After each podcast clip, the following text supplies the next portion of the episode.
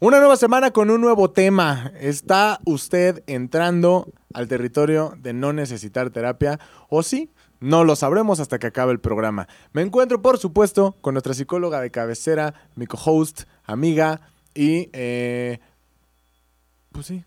Psicóloga favorita. Psicóloga favorita, psicóloga favorita. Es que normalmente son tres adjetivos para cerrar. El, el- el primero, el del medio, ¡pum! Cierras. Psicóloga Ah, favorita. ok. Eh, Ani Pavía, te encuentras con nosotros. ¿Qué tema vamos a tratar hoy? Cuéntanos. El día de hoy vamos a tratar el tema del síndrome del impostor. Creo que es un mm, tema de repente o últimamente muy sonado. Lo he visto en varias cuentas de mm, psicología, ¿no? en Instagram. Mm, en realidad no es un trastorno oficialmente reconocido, pero pues es tan común que por eso se habla tanto de él. Entonces, este tema lo propusiste tú. Me gustaría saber qué te llevó a decir, ay, podemos hablar de esto. El otro día estaba en Twitter, porque yo amo Twitter.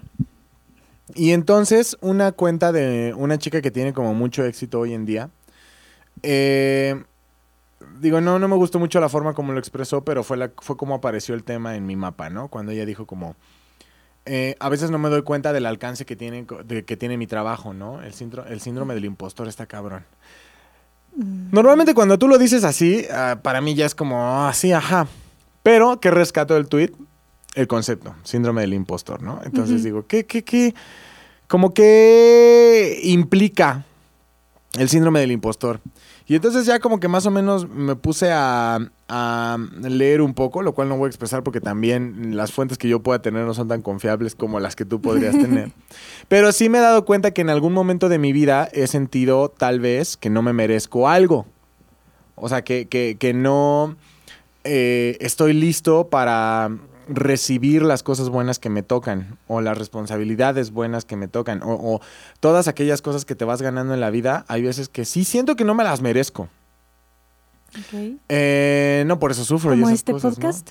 Ponle como No el podcast mereces. o ¿sabes sabes cuándo así fue la primera vez que yo dije, "Chale, creo que me está sucediendo"? Eh, yo trabajaba en gobierno y entonces hace cuenta que hubo una época en donde eh, a mi jefe le dio influenza H1N1 y entonces yo como por como por tres meses yo me eh, tomé la responsabilidad del área completa, ¿no? Era comunicaciones, entonces yo hacía los discursos para, para la persona, el político al mando. Este, yo hacía como todos los deals con todas las, con todos los medios de comunicación, yo hacía las conferencias de prensa, yo hacía como los comunicados estratégicos, todo, ¿no? Y de pronto cuando llega otra vez el, el jefe, dice, oye, pues la neta lo hiciste muy bien, te voy a dar el cargo que asumí, o sea, que, que, que, que empezaste a desempeñar. Y cuando a mí me tocó hacerlo, yo no tuve ningún problema porque decía, pues no tengo de otra más que hacerlo. Ajá. Y ya cuando te dicen, aquí está el cargo, aquí está el sueldo que va de la mano, aquí están las responsabilidades, la autoridad que te mereces. Y dices, güey, no sé si voy a poder. ¿Qué cambia? Nada. O sea, tu cargo en la empresa. Pero ya cuando lo, o sea, llevas, no, ni siquiera vas a hacer algo diferente. Y aún así dices, ay, no, no sé. No sé si pueda, no sé si estoy listo, no sé si... Ay, ay, entonces empiezas como a, como a sabotearte, ¿no? Como a convencerte de que, güey, no estás listo para la responsabilidad que te acaban de dar, aunque llevas tres meses haciéndola. ¿Me explico? Ahí fue cuando la sentí así, que dije, chale, creo que no estoy listo para, para esta responsabilidad, a pesar de que pues ya la había hecho. Bueno, que pues, en ese momento preciso ya estaba haciéndolo, ¿no? Eh, no sé si esto es una buena definición del síndrome del impostor. Tú dices que no hay como una, una definición exacta porque todavía no hay como un reconocimiento, ¿no? Pues sí hay ciertas características y síntomas, eh, o sea, como el nombre lo dice, síndrome del impostor, un síndrome es un conjunto de síntomas que actúan juntos. Y dentro de esos síntomas, eh, en este síndrome que se ha hablado mucho, el, pues como el más característico y por su nombre se le da esto, es que mm, hay una sensación de no ser tan bueno o tan buena en el trabajo y que en algún momento te van a descubrir, como si fueras un impostor, ¿no? como si esos logros no fueran tuyos. Y se da mucho que atribuimos esos logros a la suerte o estuve en el momento correcto, eh, en el, o sea, en el momento de suerte, fue un golpe de suerte, o mi éxito no depende de mí, sino, mm, no sé, por ejemplo, con el grupo de trabajo, ¿no? El equipo de trabajo es más como, ok, tal vez no es un logro mío, sino como de todo el equipo. Ya. Entonces es esta sensación de que en algún momento van a descubrir que no soy tan bueno y me van a correr. Y obviamente esto genera mucha ansiedad y se puede, o sea, puede llevar ahí a trastornos de ansiedad, depresión, obviamente, porque estos pensamientos constantes pues, te llevan para abajo. Es como también mucho perfeccionismo. Entonces, no sé si en algún momento tú has pensado o te has sentido de esta manera, ¿no? Como que te van a descubrir, así de no soy tan bueno y alguien lo va a saber en algún momento. Creo que sí. Y también en algún momento me han descubierto, no voy a decir que no. ¿no? Pero cuando entré a Sares, yo dije, mi currículum decía que yo venía de Harvard. En algún momento dije, descubrieron que, que no era así. Eras un impostor. Ajá, y que mi ortografía precisamente no era la de, la de un escritor. Eh, no, pero sí, definitivamente, ¿no? Igual aquí pasa mucho cuando te vas dedicando a los medios y tienes como sueños. Normalmente en los medios nunca es, güey, estudié para director. Ah, ya, tu primer trabajo, director. Sí, ¿No? está O sea. Sí es como una, un proceso de escalera que tienes que ir poco a poco aprendiendo y vas a poco a poco este, desarrollando. En mi caso te digo, yo venía de gobierno. Cuando entro al mundo creativo, pues entonces vas descubriendo otras cosas y voy descubriendo que pues me gusta, que soy bueno, que es como, o sea, llega un punto en el que dices, esto es lo que yo quiero, ¿no? Y entonces, pues evidentemente, ah, eh, pues ahorita ya llevo siete años aprendiendo, ¿no? Pero, o sea, llevas, o sea, estás alrededor de personas, pues talentosas que dominan su oficio al 100%. Y entonces, eh, pues sí te pasa como que, por ejemplo, yo me paso, Pepe es nuestro jefe, ¿no? Pepe hecho televisión. Saludos a Pepe. Saludos a Pepe Vos. él ha hecho toda su carrera en televisión, ¿no? O sea, él sabe perfectamente cómo funciona la televisión, cómo dirigir escena, cómo crear un concepto, cómo hacer un programa y hacerlo en vivo, ¿no? Y entonces, eh, pues yo sí me acercaba a él, ¿no? Y le decía, oye, güey, pues déjame ir contigo a ver qué, cómo lo haces, güey. Déjame, este... eh, ir contigo a este llamado a pesar de que yo no tengo nada que hacer, pero quiero observar cómo, cómo lo haces, cómo diriges, cómo tomas decisiones, cómo vas eh, generando lo que sucede en escena, ¿no? Y vas aprendiendo, aprendiendo un llamado, dos llamados, 20, 30 llamados. Y llega un momento en el que, en mi caso fue así, ¿no? Como que eh, las tres personas que podían, las dos personas que podían dirigir cosas aquí era como, uno está ocupado, el otro está ocupado. Nos falta una persona. Pues Luis, güey, ya esto es, es ahorita. Y no es como que esta oportunidad es, güey, no tenemos opción, lo vas a hacer. Y tienes, o sea, no, no puedes decir que no, tienes que hacerlo. A ver cómo sale. Ajá. Entonces, cuando llegas al momento, dices, a ver, ya lo sé, ya lo he visto, lo sé en teoría, lo sé en práctica. Estoy consciente de que lo puedo hacer porque sé cómo hacerlo. Y cuando llega el punto, cuando llega el momento, dices, güey, no sé si pueda. No sé si pueda. O sea, la primera vez que, por ejemplo, que te toca dirigir algo, dices, güey, no sé. No, no, o sea, este, y entras como en un pánico de, güey, sé que las luces van así, pero no estoy seguro de darle indicación precisa porque a lo mejor van a decir, ah, pues este güey, ¿quién es? O si llegas con los actores y dicen, güey, no mames, me ha dirigido gente que tiene Emmys, güey. ¿Y tú quién chingados eres? Entonces como que eso te llena de inseguridad y no hay de otra más que decir, puta, pues a ver qué sale. Pues aventarte. Ajá, o sea, ni siquiera es un... Sí. Te diría que es como de película de, no, lo voy a hacer bien porque soy chingón y como que te empoderas. No, sí es un sentimiento más de, güey, pues esto tiene que suceder. Y va a suceder, yo quiera o no. Así que a ver qué chingado sale. Sí, esos sentimientos son de alguna manera normales cuando estás haciendo algo nuevo. O sea, raro es el que hace cosas nuevas y completamente seguro o segura de, "Mm, sí voy a poder, soy el mejor o la mejor. Eso ya está un poco extraño, o sea, que ningún grado de como de miedito, de enfrentar algo nuevo, de mm, obviamente no puedes evitar pensar en y si algo sale mal, que de alguna manera también es en cierto grado saludable, porque entonces tu mente se va a resolver. Pero cuando te estancas en esos pensamientos en que todo va a salir mal y te frenas y te limitan, ya son creencias limitantes. Entonces, es el punto de reconocer, pues sí, va a estar cañón, va a haber cosas que tal vez no voy a saber hacer, pero espero resolverlas en el momento o con los conocimientos que ya tienes, o también confiar que uh, no siempre vas tú solo o sola. A veces hay equipo de trabajo en quien puedes recargarte si, oye, ¿sabes qué? No sé cómo ajustar esta luz. Ah, pues tal, ¿no? Y ya lo vas resolviendo. Entonces, cierto grado de miedo te va a acompañar un tiempo y después se va a ir. Entonces, pues, te digo, estos sentimientos de alguna manera son normales. No somos robots como de, ah, sí, voy a hacer algo que nunca he hecho, implica una gran responsabilidad y estoy súper bien. Que también creo yo, no sé si estés de acuerdo, o por lo menos creo que eh, he visto que muchas veces pasa el síndrome, el síndrome, sí, síndrome. Sí. El síndrome del impostor. No solamente es en cuestión laboral, porque muchos lo ven como así, pero también creo que entra como en varios aspectos de tu vida, ¿no?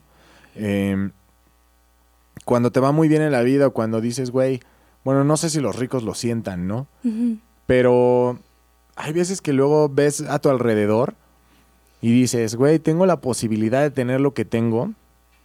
Y no sé si entre como en esa culpa. O sea, hay veces que hasta te sientes culpable de decir, güey, pues, no sé, hay gente que le está pasando mal, güey, o hay gente que está pasándola como ultra, este, pues complicada la situación con el varo, ¿no? O, o, no sé, su situación de vida está como, pues, en diferentes aristas más complicada que la mía. Y yo estoy aquí disfrutando la vida, güey, con un trabajo que amo, con, no sé, eh, el celular de moda, eh, unos tenis bonitos. No estoy sufriendo. Y eso de cierta forma, no sé si a ustedes les pase. A mí a veces sí tengo como esta sensación de, güey, pues es como un poco de medio culpa de decir, ¿y de verdad me merezco esto? O sea, de verdad hay tantas personas allá afuera. Ni siquiera me voy a ir a la pobreza extrema, ¿eh? O sea, ni siquiera me voy a ir al tema de las los pobrecitos en Oaxaca o cosas así. Me voy a ir a, o sea, ves amigos, amigos tuyos que no tienen las mismas, la misma, el mismo contexto que tú y amigos tuyos que dices, güey, pues somos iguales, pues crecimos a la par y tuvimos la misma, casi casi las mismas circunstancias de vida, y él está en un momento pues muy diferente al mío, y yo tengo todo esto bueno, y él no. Y entonces, eh, internamente, evidentemente no es como que me sobre para decir, ay, no, pues yo le voy a, de todo lo que yo me compre, se le voy a comprar uno a él, ¿no? Porque tampoco se trata de eso. Pero sí tienes como un sentimiento de, güey, ¿Y por qué yo tuve esta suerte? ¿Por qué yo puedo tener estas posibilidades en la vida y él no? Y en lugar de sentirte bien de, a huevo, estoy celebrando que me compré un carro, dices, pues sí, me compré el carro, pero a veces hasta te da pena enseñárselo a tus amigos, ¿sabes? Como de que tú sabes que tus amigos están, digo, a mí nunca me ha pasado, yo ni carro tengo, ¿no? Pero, o sea, el ejemplo puede ser, sabes que hay una reunión de amigos que pues la neta pues la han rifado, ¿no? En la vida, pero no tienen las mismas posibilidades que tú. Y entonces tú llegas con tu Ferrari a la fiesta y hasta te dices, puta, pues mejor me voy en Uber, güey, porque sientes de cierta forma que si llegas va es como, pues güey, no tuve la misma suerte que ellos y eso me hace sentir mal, o sea, me hace sentir mal. Cuando a lo mejor ellos ni más, es como, güey, pues qué chido que le está yendo poca madre ese güey, ¿no? Pero no sé si me explico. Como que la culpa, la culpa de que te está de que te esté yendo bien. Ok. Em, creo que podríamos sí separarlo del síndrome del impostor, porque las características o los. Pues sí, lo que lo caracteriza es ciertos puntos clave y va muy enfocado sí a los éxitos laborales. Em, sí, en gran medida sí, porque es cuando, o sea, en el trabajo es cuando más podemos ver estos logros que vamos alcanzando, vamos creciendo dentro de una empresa o dentro de un emprendimiento o en nuestro trabajo del, que hayan elegido. Y mm, aquí es, te digo, estas características son esta sensación de mm, que no tienes las capacidades y todos esos logros que has tenido, todos esos avances dentro de tu trabajo han sido meramente de suerte o porque estuviste en el lugar correcto en el momento correcto. No lo ves como el, pues yo trabajé por esto o mm, la neta es que yo sé hacer bien las cosas y por eso me gané este este logro, este nuevo puesto, no, o sea, lo atribuimos a algo más, al equipo, a no, es que no soy yo. Sensación, te digo, de, de fracaso, de incapacidad, de mm, me van a descubrir en cualquier momento y también necesidad de perfeccionismo, mucha ansiedad al tengo que hacer las cosas perfectas o completamente bien para que todo salga bien y no se den cuenta que yo no lo sé hacer. Entonces es como te digo, mucho perfeccionismo, ansiedad y esta culpa hacia mm, tengo muchas cosas que pues se han generando, generado por mis éxitos, los tenis, el carro, la casa, lo que sea. Creo que esto iría un poco más hacia una creencia mm, que he visto un poco marcada de que tener éxito, tener poder en cualquier sentido, no sé, por ejemplo, económico, tener más que otros está mal, como que te pone en la figura de El que tiene mucho dinero es malo y el que no es bueno, como que, no sé, estas personas que pues no han logrado tantas cosas, no sé, sentir como esta vulnerabilidad a otra persona que está logrando más, digo, va mucho más marcada como esta creencia, ¿no? Lo vemos espero no me critiquen mucho, pero con este gobierno, ¿no? De, con este presidente es mucho de, no, es que los ricos como que los ponen en un lugar de son malos, el que tiene más está mal, y no necesariamente, ¿no? Esto no define a la persona. Y ahora, el, el síndrome del impostor no te puede también venir como en una hasta como en una situación de pareja o solo porque ahorita dices, no, pues es que sí está más marcado en lo laboral, pero por ejemplo, cuando hablas de los síntomas específicos, yo también podría pensar que puede llegar a ser como un... Eh, no, pues es que yo no me merezco esta persona porque es muy, o sea, es demasiado buena para mí y yo no soy como... Eh, no estoy a la altura, ¿no? Es mucho de lo que, de lo que, es como un argumento como muy pues conocido, famoso, ¿no? El de no, no estoy a la altura. Y te sientes como que con mucha suerte de tener a tu pareja porque es como... Eh, sientes que no estás a la altura física o que no estás a la altura de éxito, que no estás a la altura, como que te ganaste a esta persona por casualidad, ¿no? Como si hubiera sido de, güey, no sé, la agarré en cinco minutos de ciega y... ¿Qué me veo? Y caja, ¿no? Ajá. Y pues no te das cuenta que la neta, pues te estás, o sea, la persona también ve cosas en ti y también tienes cualidades para, para, para la otra persona que son importantes, ¿no?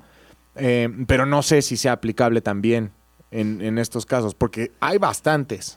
O sea, hay muchísimos casos. Yo tengo amigos y amigas que hasta permiten atropellos a su persona y ceden en demasiadas cosas porque creen que no están a la altura de su pareja.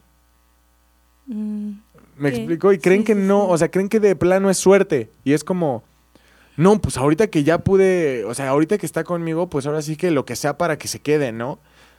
Nunca me lo han dicho así, pero siento que es así por la manera en la que se comportan y en la manera tan desequilibrada que viven sus relaciones, ¿no? Y de plano si hay gente que dice, es que no, no sé qué hace conmigo, de verdad que tengo mucha suerte. Y es como, pues no sé pues, tanto. No sé, fíjate que en cuestión pareja no he leído nada enfocado de síndrome del impostor, pero pues, o sea, estos pensamientos sí son muy comunes. Esto también va hacia en dónde estás tú depositando tu valor. O sea, ¿por qué entonces estás, em, no sé, cuando una pareja, una persona elige estar contigo como pareja, ¿en dónde estás depositando el por qué quiere estar conmigo? Aquí se ve mucho en, primero, la parte física. ¿No? Es como, pues no sé, no soy tan guapa o no soy tan guapo porque está aquí.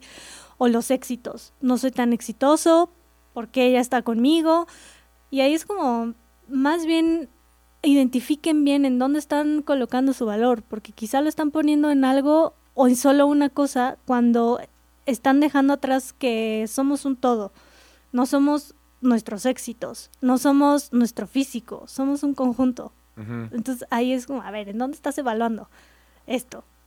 Y ahí empezar a identificarlo, porque pues, o sea, si esto está sucediendo es porque tal vez te estás considerando menos valioso o menos valiosa que tu pareja. Y empiezas a dudar porque está aquí. Si yo no tengo tal cosa o yo no soy tal cosa o yo no he alcanzado tal cosa. Cuando, como dices, ¿no? Quizá eso no fue lo que vio. Sí, o sea, a lo mejor tú estás pensando, güey, hay güeyes más guapos que yo, ¿no? O sea, a mí me pasaba mucho que yo decía, pero hay güeyes más guapos que yo. Pero la neta es que si a la morra, entre más corriente le gusta el ambiente, pues dices, güey, pues qué más da. O sea, entonces está en el lugar correcto, ¿sabes? Entonces no importa qué tan guapo llegue, si no está corriente no se va a armar. Y entonces, pues ya, o sea, es, es como nosotros ponemos parámetros que la otra persona, pues X, ¿no?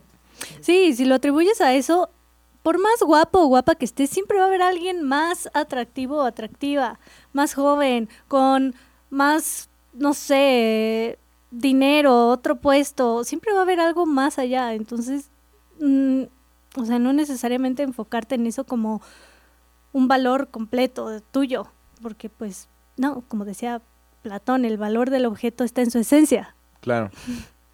O sea, sí asúmete eh, con la misma importancia pues, que tu pareja, ¿no? Porque si no, va a estar de pues muy mal. O sea, la vas a pasar muy mal, sobre todo tomando en cuenta que eh, pues tomamos en cuenta que a lo mejor la otra persona te quiere, ¿no? Y que chingón, pues nada más tienes que hacer ese balance.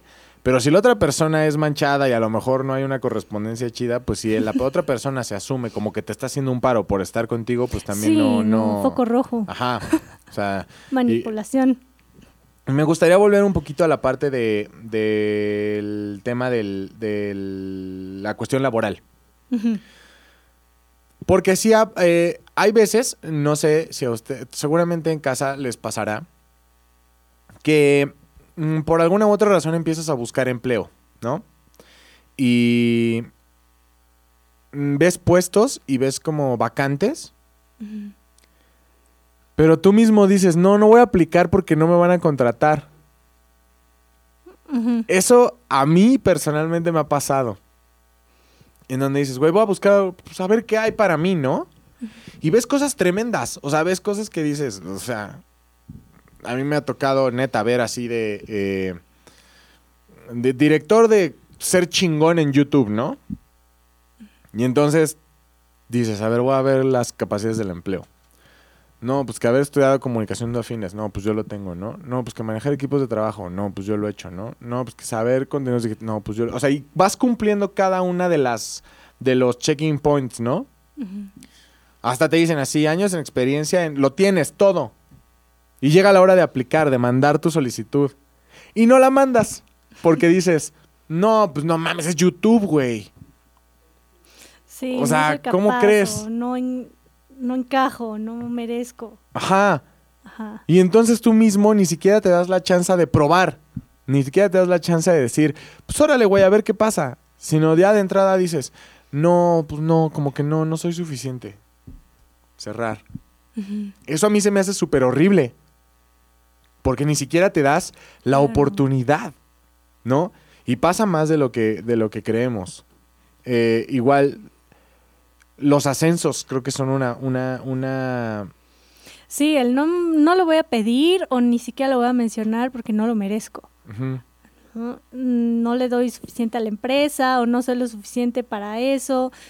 Y sí, o sea, el síndrome del impostor llega a ser muy limitante en ciertas cosas, como esto, ¿no? Pues, como sentirte insuficiente o con sin tanta capacidad para ese empleo que estás buscando, pues mejor no. Y poco a poco te vas ahí frenando. Algo que leí es que mm, mm, muchas personas en algún momento de su vida llegan a presentarlo.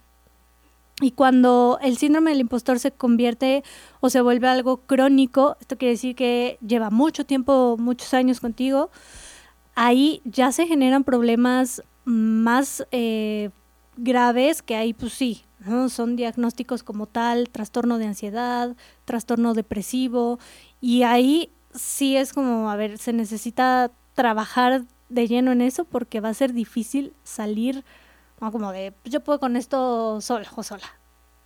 Entonces, ahí sí buscar, buscar ayuda. Mm, el síndrome del impostor, pues, fíjate que hace poquito, bueno, tuve una, una persona en consultorio que dije, híjole, como que esto es muy síndrome del impostor.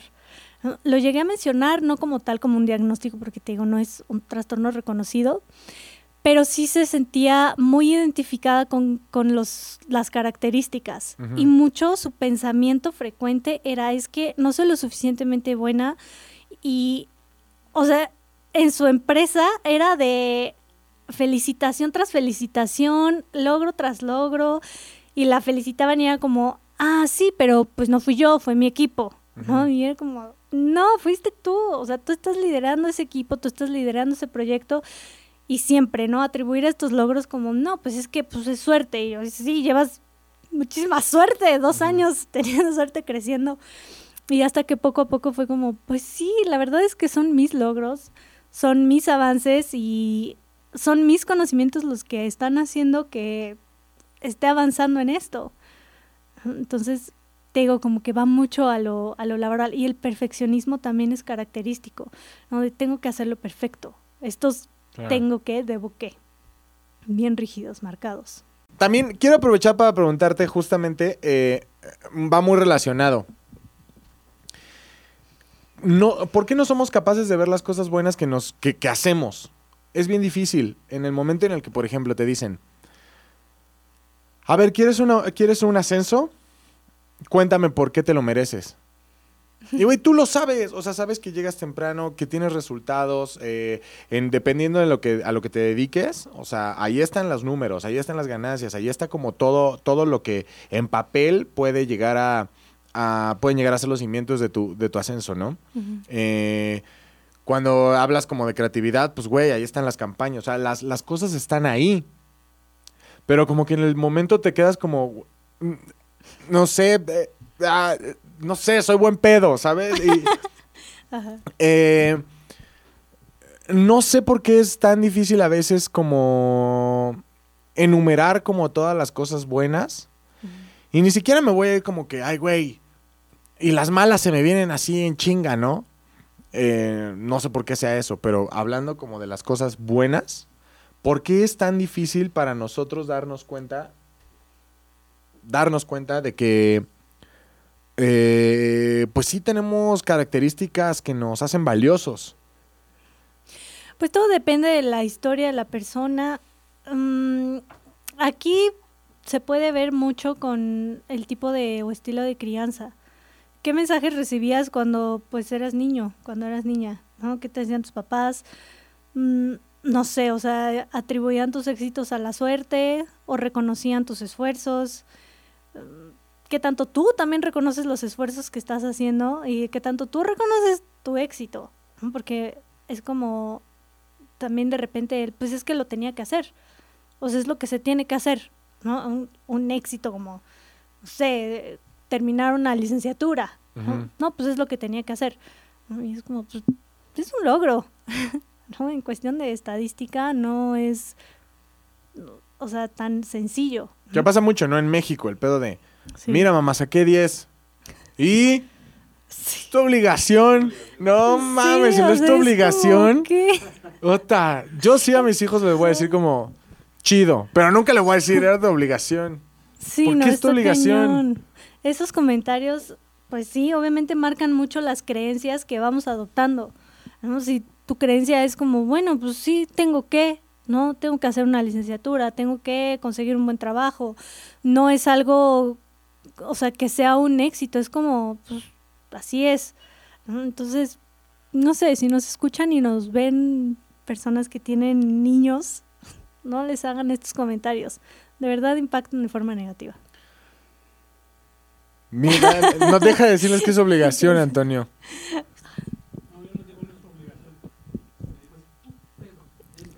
Ah, más mejor.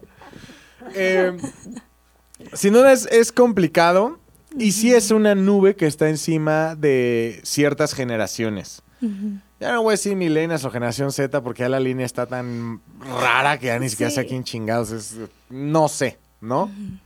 Pero una realidad es que sí hay un rango de edad bastante marcado que eh, pues somos como los adultos jóvenes en general que a veces sufrimos de esto, ¿no? Y a veces sufrimos como de un reconocimiento que creemos que el reconocimiento que tenemos o las cosas que tenemos o que vamos logrando pues de cierta forma fue algo pues que no, no, no nos merecemos, ¿no?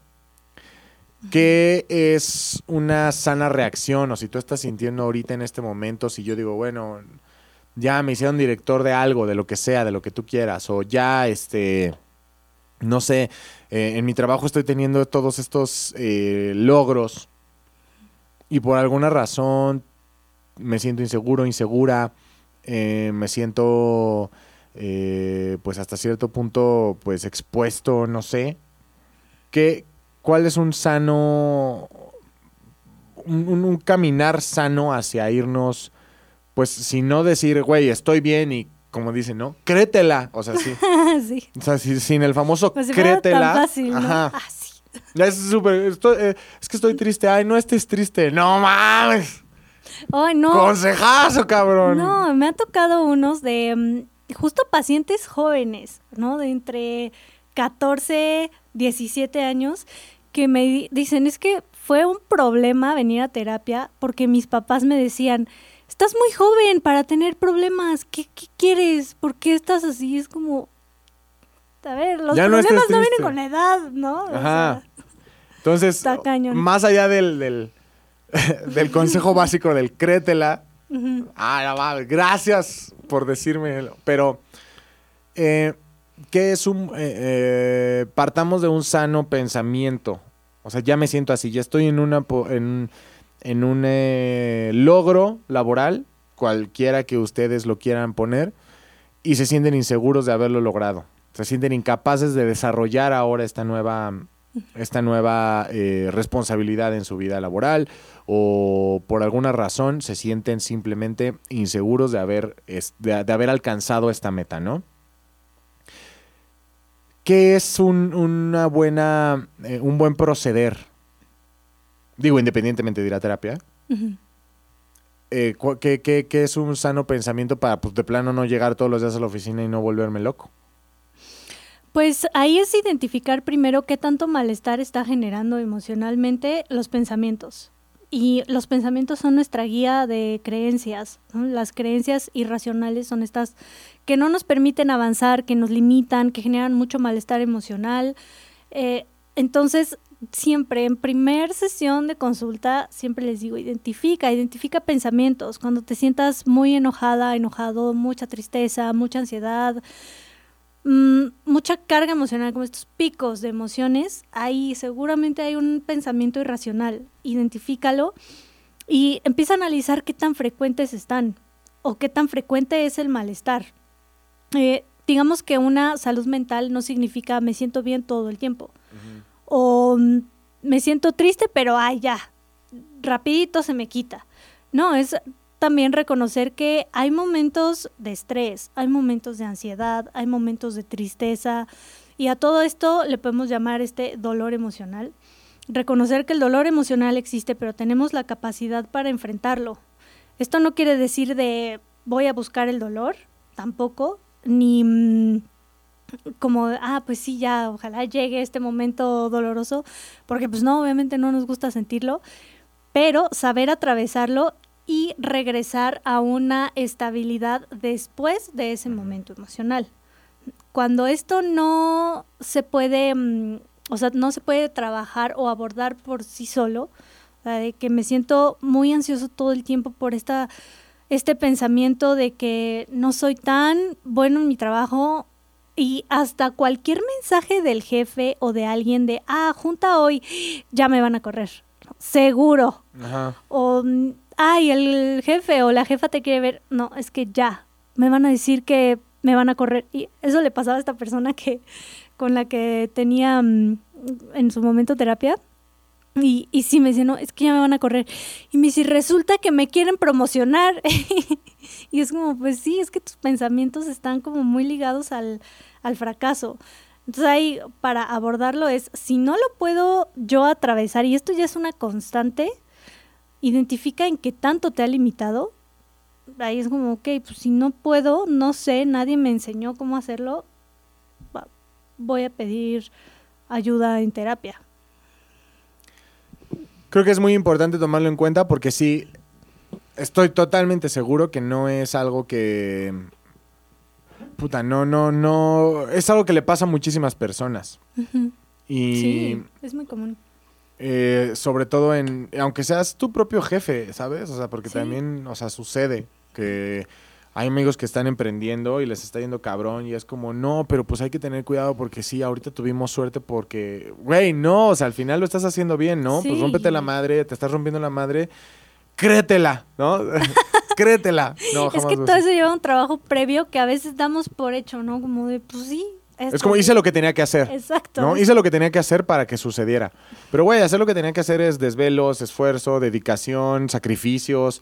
Y pues al final, pues no tienes que hacerlo. Si tú quisieras, podrías tener el trabajo más sencillo del mundo y podrías eh, llevártela bien relajada en la vida y pues que igual está chido, ¿no? Pero si estás ahorita en donde estás es porque pues te lo, te rifaste, ¿no? Claro. Si, tiene, si, si nuestra audiencia, si las personas que nos escuchan tienen como algún comentario, si tienen alguna pregunta de alguna situación específica que ellos estén viviendo eh, y quieren compartirlo con nosotros, ¿dónde es un buen lugar para ponerse en contacto contigo, Ani? En mi Instagram, arroba Pavia Psicóloga, TikTok, Facebook, igual. Excelente. Y igual, si nosotros, si usted quiere compartirlo con nosotros para cotorrear, pues puede hacerlo a través de ZDUMX o arroba el. Y también hay como eh, la posibilidad de que usted diga, güey, ya escuché el podcast y me ayuda cabrón y necesito, me di cuenta que necesito ir a platicar mis temas con un profesional de la salud mental. No porque estoy loco, simplemente porque quiero estar bien. Eh, ¿Cuál es el problema? Que no tengo a nadie que me pueda recomendar a un profesional de la salud mental. Eh, y pues quisiera tener una opinión certera y que me pueda ayudar a, encontrar a la persona que pues realmente puede llevarme, llevar mi terapia y llevar mi tema, ¿no? Mi situación. Si es así, ¿te pueden mandar mensaje? Claro que sí, me pueden mandar mensaje. Si no tengo espacio, los puedo canalizar con personas de mi confianza. Y mm, también agradecer a todas las personas que han llegado por el podcast y ahorita están en terapia conmigo. Un abrazo, porque nos escuchan.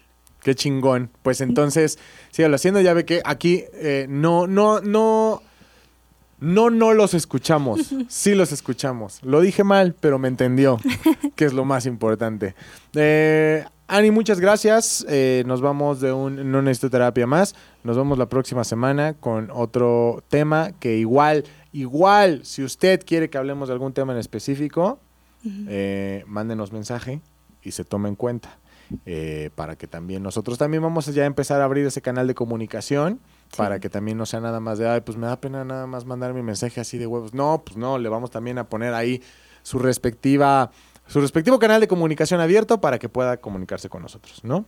Así es. Pues creo que es todo, Dani. Perfecto, gran programa. Espero les ayude.